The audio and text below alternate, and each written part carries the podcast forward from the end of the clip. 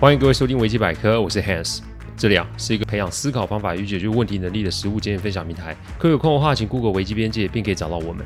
里面有大量实际操作的个案分析，也有面对问题心态养成的心法，可以让各位累积处理问题的知识与能力。当然，如果真有问题无法处理，也欢迎各位与我们联络，我们提供顾问式的服务。维基百科分享的每个个案都是经由将案件当事人或客户取得同意及书面授权后才开始制作。我们的每个个案都会先用文字档打好，再进行录制。录完后会交由案件当事人及客户听过，待他们觉得没有问题之后啊，再交由后制并上架。这是我们音频制作的程序。希望各位在分享维基百科之余，也可以向身边人说明制作过程，好，我们都可以安心哦。冷暴力这三个字，我想大家都不陌生哦。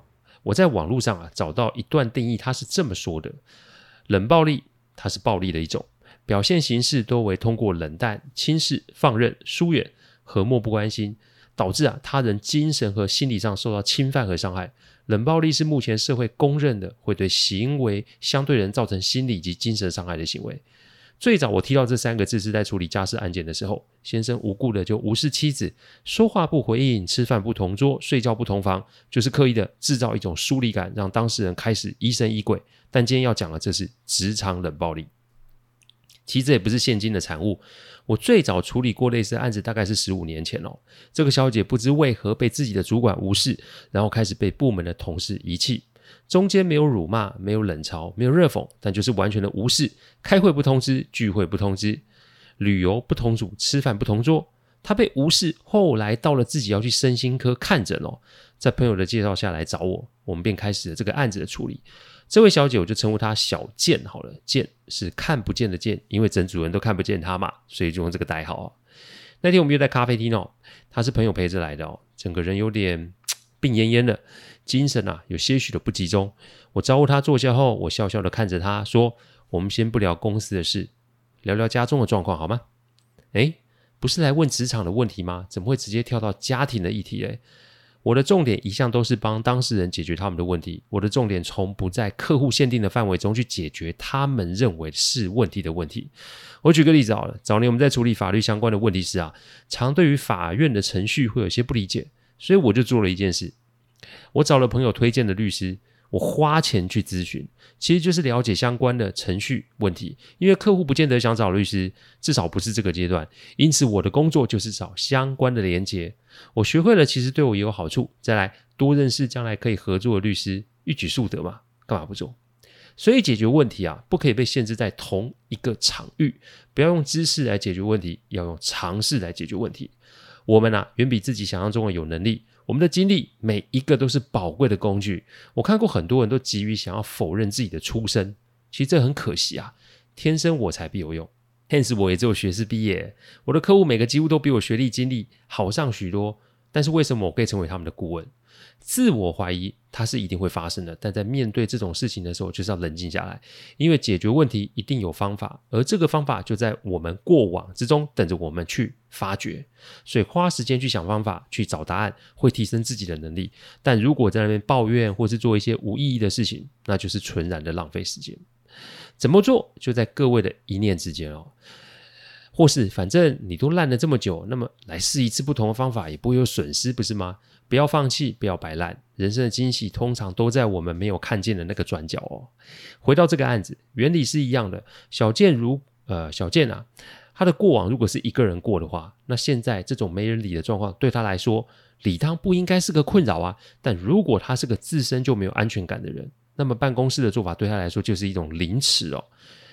他呆呆的想了一下，我拿出纸跟笔，老规矩，用写的。慢慢来，不会有人催你。这个问题困扰了你很久，那么今天也不差这点时间嘛。我静静的等小健写完他纸上的东西，而且我还放了一叠纸在他旁边。我想重写也没问题，因为我说过，书写是世上最棒的情绪整理器哦。只要他肯写，那他就会沉静下来，然后搜寻过往记忆中的事情。小健啊，是家中最小的孩子。身为妖女，她并没有享受到家中最小孩子所应该要受的疼爱。她出生在中国的一个村子里，这还是我第一次遇见中国的个案哦。家中是传统的重男轻女，她上面已经有三个哥哥及一个姐姐。虽然后来家中的经济状况有好转，但他的出世并不受大多数人的待见，因为对于父母来说，又是一张嘴要吃饭；对哥哥姐姐来说，又是一个来瓜分资源的人。所以，除了他的三哥对他好之外，连爷爷奶奶对他都是百般挑剔哦。其中对他最差的就是大姐，大姐是家中排行最大的孩子，中学念完就外出打工，撑算是撑住家中经济的半边天哦。两相比较，小健在大姐眼里啊，就是一个什么？你就是个吃干饭的嘛。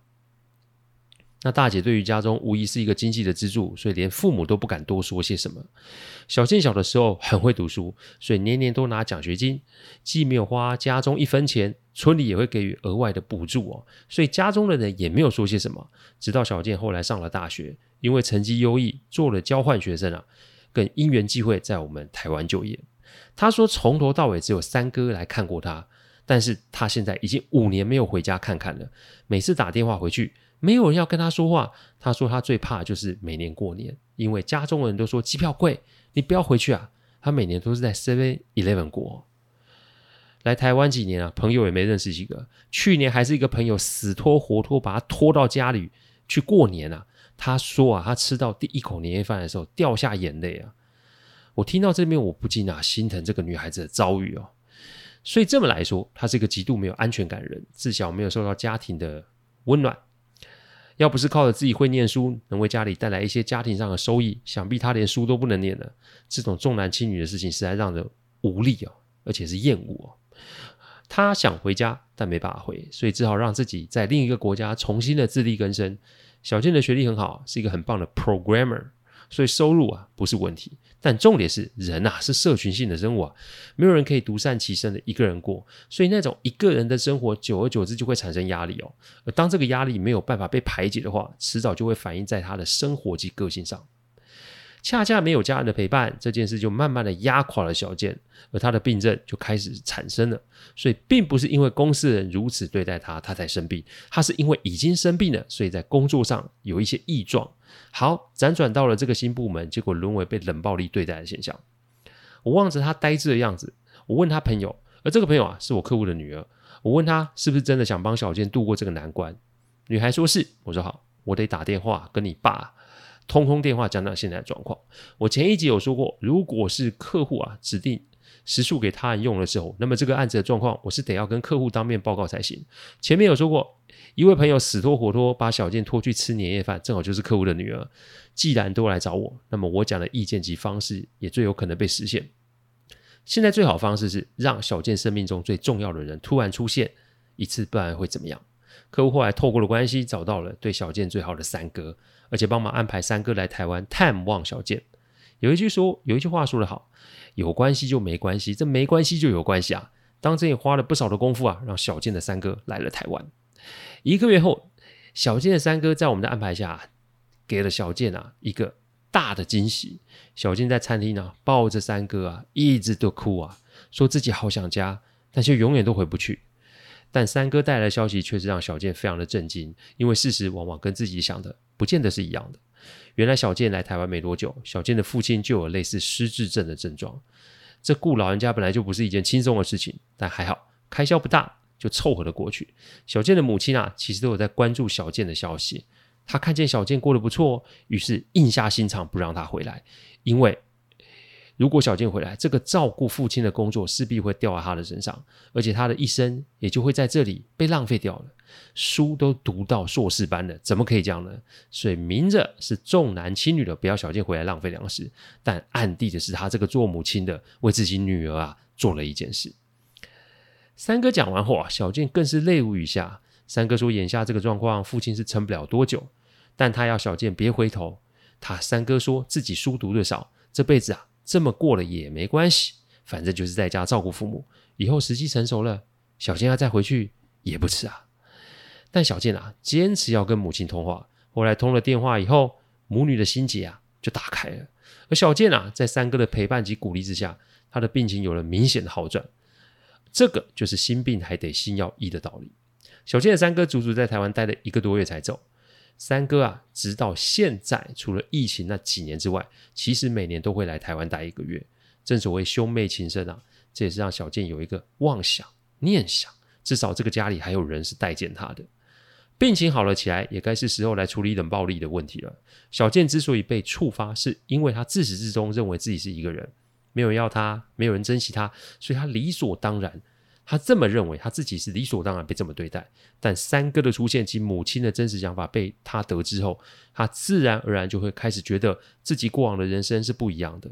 正所谓心转境转，就是这个道理。每个人被触动的地方都不一样。举我为例好了，我其实是有两个小孩的，但第二个孩子啊，无故过世，让我真的是痛不欲生哦。我前几年其实一个人还会坐在客厅里面，我一直在想，为什么老天要把我的孩子给带走啊？我记得是去年吧。这件事其实连我老婆都不知道。我去中部出差哦，我吃饭的时候啊，我看见邻桌一个妈妈带着年幼的两个孩子在吃饭。那是个面馆，一个大人加两个小朋友，一个五岁，一个七岁，三个人只吃一碗面及一小碗鸡肉饭，任谁想都不够吧。而且那一天天气冷得半死，诶，连南部都只有十几度而已。母亲啊，那尴尬又困扰的神情让我印象深刻。她前面一个小空碗，里面什么都没有。只是看着两个孩子吃东西，大儿子要母亲吃一点，但母亲说他不饿。说实在话，谁信啊？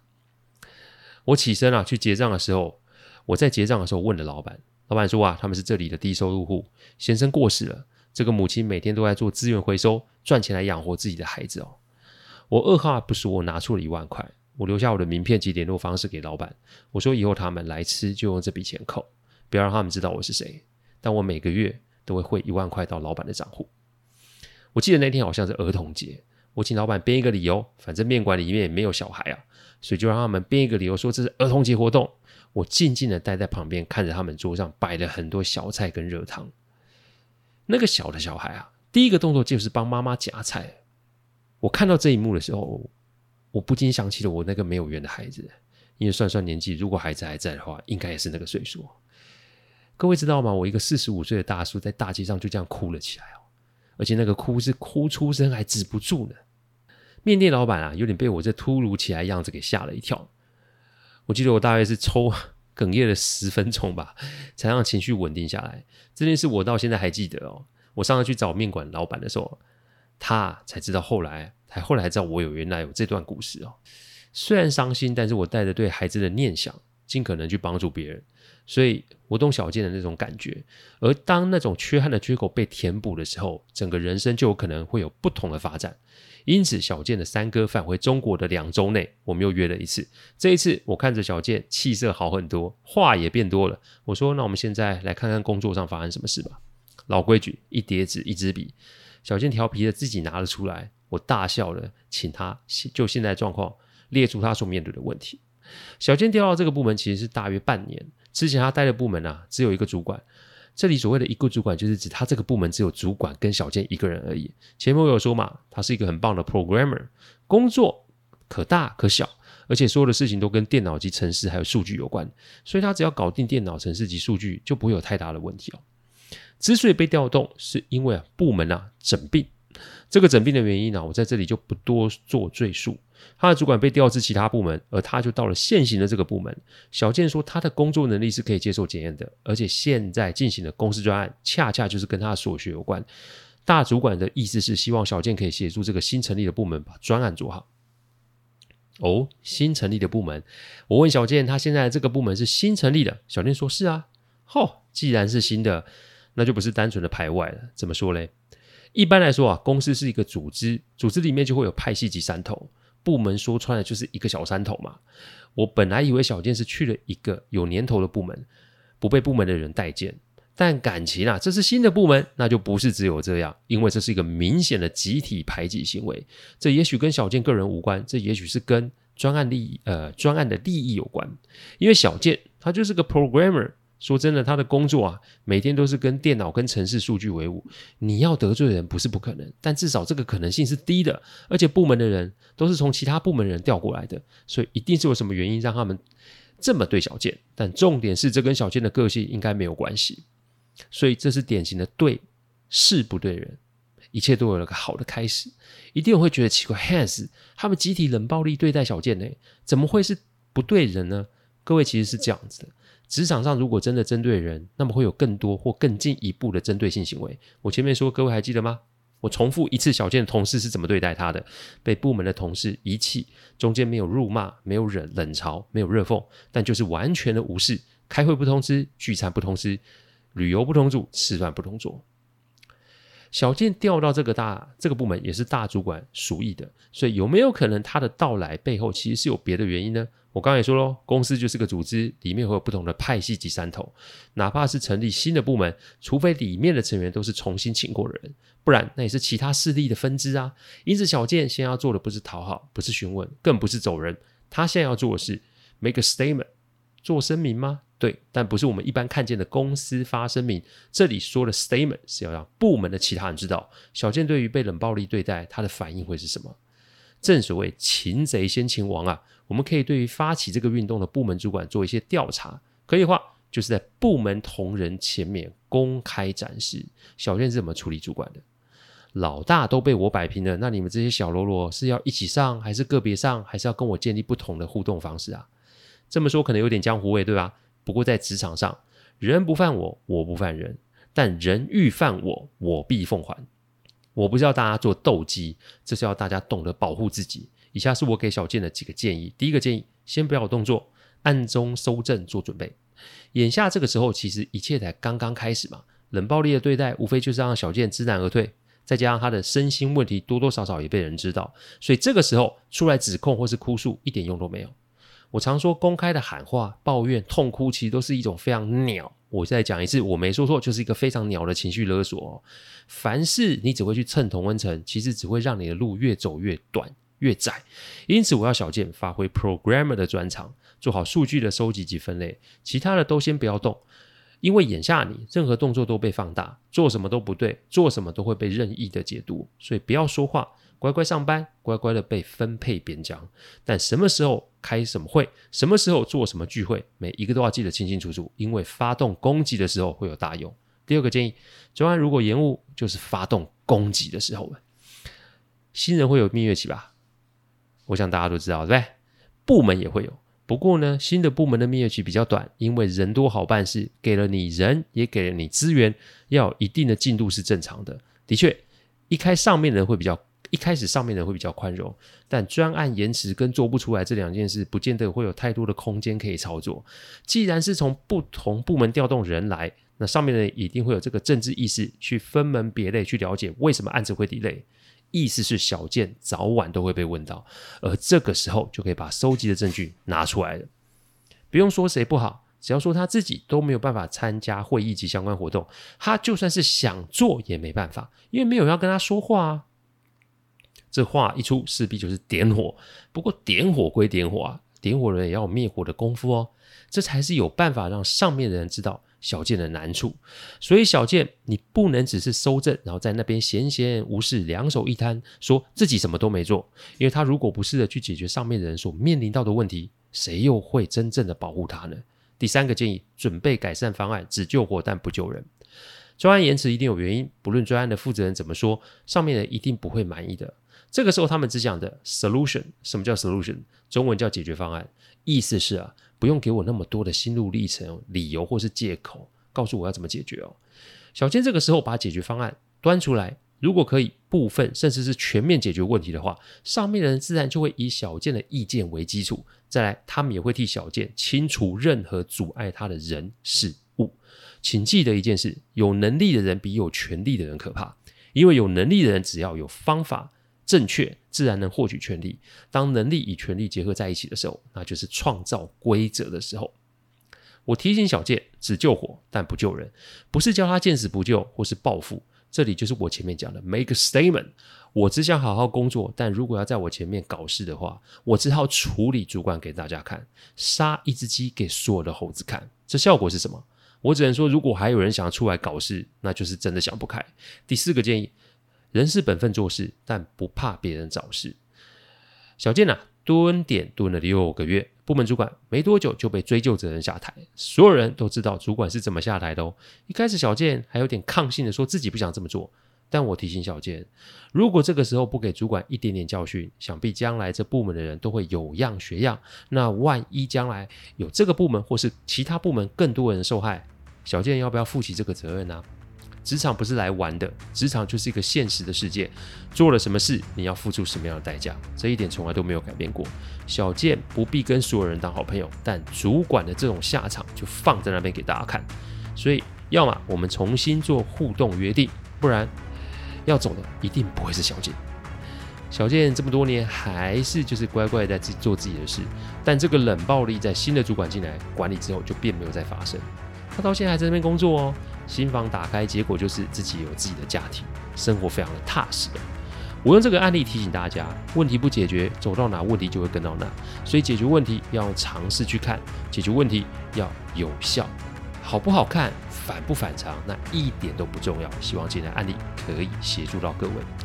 感谢各位聆听，听完之后如果任何的意见及问题，请上网站维基边界留言。我每周一中午都会有新的主题分享，各位有任何想听的主题，也都可以让我们知道。再次感谢大家，我们下次再见，拜拜。